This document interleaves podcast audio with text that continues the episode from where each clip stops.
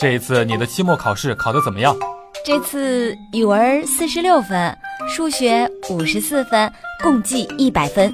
共计这门学科考得不错呀，再接再厉啊！笑不笑由你。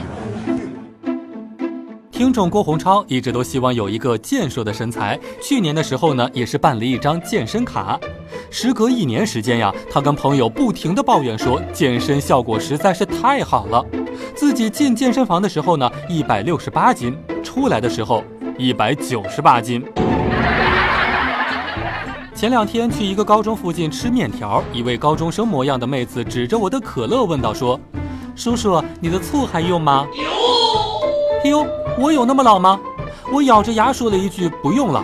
妹子拿过去就往自己的碗里面倒，我也是马上结账走人。叫你喊我叔叔，喝你的可乐面条去吧。笑不笑由你。带鱼哥这个人呢，十分讲原则，无论闹钟在我的面前响几次，我都能够坚持到快要迟到的时候才起床。说到睡觉这件事情呀，为什么有一些动物睡一整天的觉就叫做可爱，而我睡一整天就叫做懒惰呢？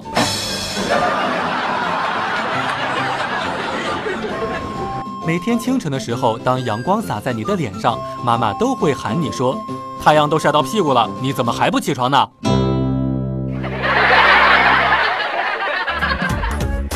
每天两分钟，笑不笑由你。你要是不笑，我就不跟你玩了。